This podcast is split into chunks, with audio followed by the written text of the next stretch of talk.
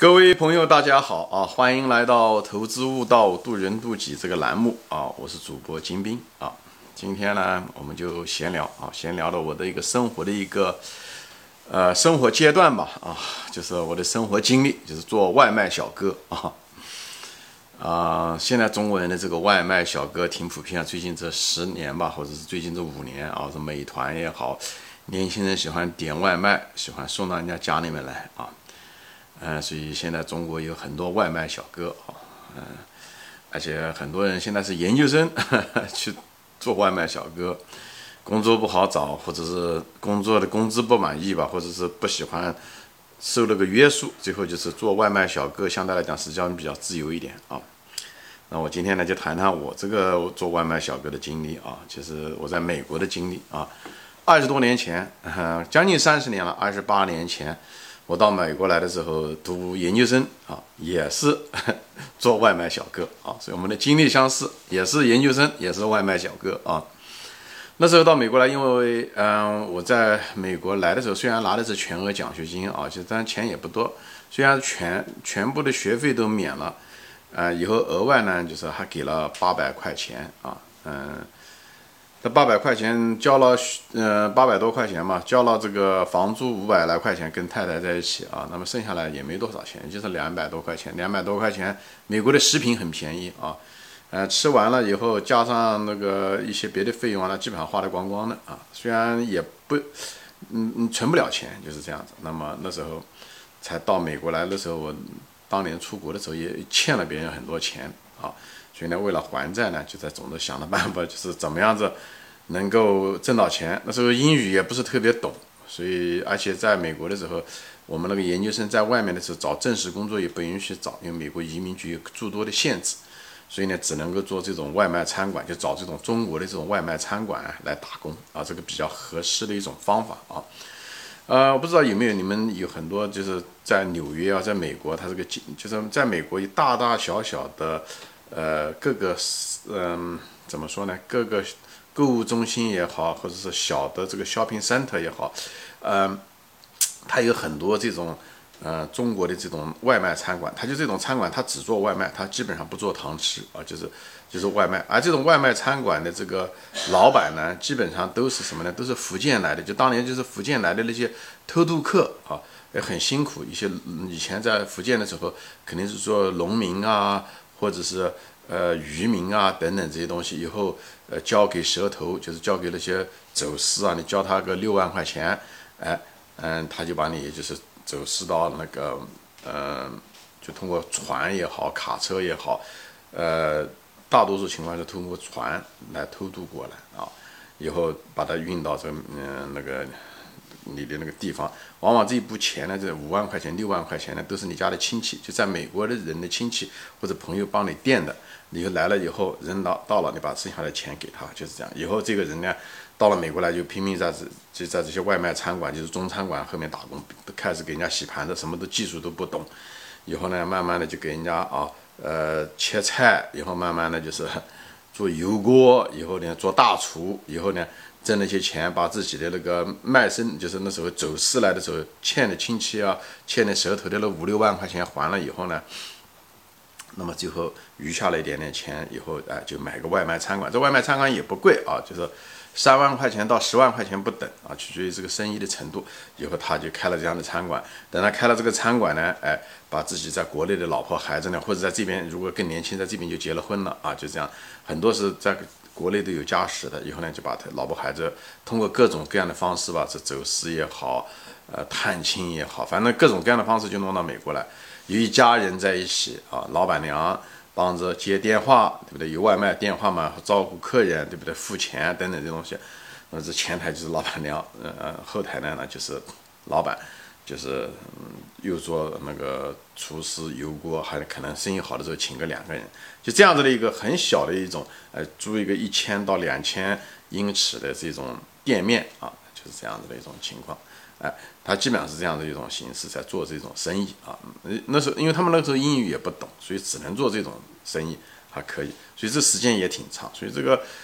当年偷渡来的那些移民啊，就是身份要很长时间才能弄得到，所以这个这个过程很辛苦啊。我想很多你在电视也好，还是看小说也好，都能谈到过啊。我那当时来的时候，国内正好也在拍了个电影，就是《北京人在纽约》那个电影。我是九三年来的，那个电影也就大概就是九一年、九二年拍的电影啊。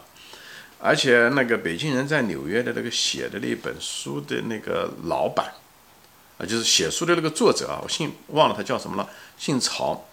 他曾经就住在我们那个研究生院啊，我们那个研究我嗯，就是在这个这边纽约一个州立大学，就在长岛一个州立大学那个研究生院，他就住在那里面。当时谈了一个女朋友，以后就是这样子，以后就写了这本书啊。这个姓曹，叫曹什么我忘了啊。呃，anyway，就是所以就这样的，我就是做这个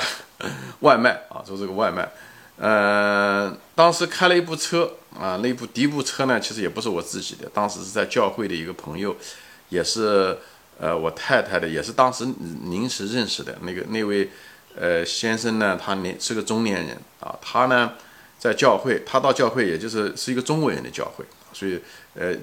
在美国也好，这个教会是像一个社区组织一样的，大家在那方可以互通有无啊。特别是移民啊，很多问题啊要问啊，外面语言也不是很通啊，所以大家在那方可以交流各种各样的信息，移民的信息也好，学业也好，生存也好，找工作也好，那地方成了一个。社交场所又是比较宽松的一个社交场所，就大家一同时呢也可以读一些圣经，一些学习这方面东西。我也是在那时候接触了圣经，也在那个地方受的洗。我本人是受洗过的一个基督教徒，虽然我现在不去教会了啊，我本人也不认为我自己是一个基督教徒啊，但是，呃，我受了基督教的影响还是很大的啊，包括对佛教对我的影响很大。我相信佛教可能对我的影响更大啊，我们家里面人信佛教的人比较多。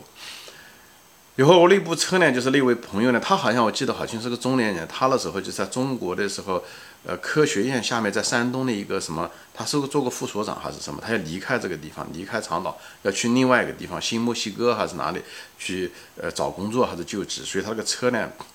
嗯，也嗯，就开过去是肯定开不过去，那个车况不大好，所以他就把车给了我们。那时候我们是一贫如洗，什么都没有。以后我就开了他这个车子去送外卖啊。其实那时候也很危险，也不懂得送外卖的时候，那个首先那个车辆，都将近二十年了，本身就漏油，那个漏那个机油，漏那个机油啊。以后呢又没经过安检，因为那个漏机油嘛，安检没办法过，所以呢那个又没有安检。我本人呢当时开的时候呢又没有驾照啊。以后车子开了一个最大的问题呢，是那刹车还不灵，就这样，就开了个这样的车。后来我把这个车子就把它。呃，就不要了啊！就是当时请拖车嗯公司来的时候，他看了看你这个车子开了多长时间了？我想我开了大概六个月。他讲你这个车子根本不能开，他讲你开的这个车就像开了一个定时炸弹一样的，一直抱在身上。你你你幸亏把这个车子给它报废掉了啊！他讲否则的话，你可能自己会被报废掉。所以就是这样，我就依赖了一个车呢，就是开始就在美国就开始送外卖啊。当时，呃，送外卖的时候，开始的时候找这个餐外卖餐馆的时候，也不知道找哪家，就翻那个，呃。在美国的时候，呃，三十年前的时候，有一种叫黄页，黄页就是说一本厚厚的像字典一样的，大大的啊，上面根据分类，比方说洗衣店啊、餐馆啊等等这些东西啊，就按照那个黄页看到那那些，嗯，有中餐馆，有就是在翻啊，就是翻，有电话，以后就一个个打，那时候电话费还很贵啊，就这样打，打了以后就人接问你要不要啊，什么东西啊，那都是中文嘛，对不对？大家都能语言上面没有障碍，所以那时候才到美国来的时候，英语也很烂啊，我上课。都听不懂老师在说什么，所以要想一想挣钱呢，只能在中餐馆这种地方能挣到钱。所以总算找了一家，我记得很清楚，那家公那家餐叫林园，就是林则徐的林啊，林园啊，也是个福建人开的。福建人的不知道是为什么，就这这福建姓林的人很多啊，就包括台湾人也都很多姓林的啊。也许是林则徐的，林则徐就本身就是一个福建人啊。所以那个地方就是那个老板也不错，他就是个典型的一个福建偷渡客来的一个人。他只是他现在呢自己开了一个，以后老婆在前台，哎，帮他呃料理打理接待客人。以后呢家里面养了四个女儿，两个四个女儿，每个女儿都很能干啊，都是帮着干活。最小的我记得好清楚，我那时候开这个呃外卖的时候路也不熟悉，那时候又没有 GPS，对不对？全是靠看地图。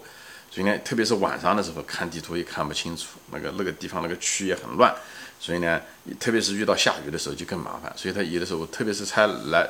才来的时候，人生地不熟，呃，那时候有的时候还让他那个小女儿，那时候也就是八岁九岁，他学校呃下课了以后，我一般的去那个餐馆打工的时候是他最忙的时候，一般是周末的时候晚上，呃，一般是从五点钟到嗯下午五点钟到晚上大概九十点钟是这样子一种情况，哎送以后有的时候他不是特别放心，怕客人骂，就像现在外卖餐馆一样的，你迟了以后客人会呃。对不对？他他既然点了点了这东西，就希望能够快点送到。你如果迟一点送到，特别是生意忙的时候，周末大家都点嗯那个外卖的时候，那时候外卖就那么一两部车，所以大家都很忙。忙了以后还吃力还不讨好，所以呢，经常他呢这个小女儿呢还带着我一块，她路熟啊，她她天天嗯嗯跑啊，所以呢她就很熟，所以她就告诉我这个路该怎么走啊，有什么捷径啊等等。开始了几天。那么一个星期都是他带带着我，最后路熟了，他就不用来了，哎，就是这样的一个情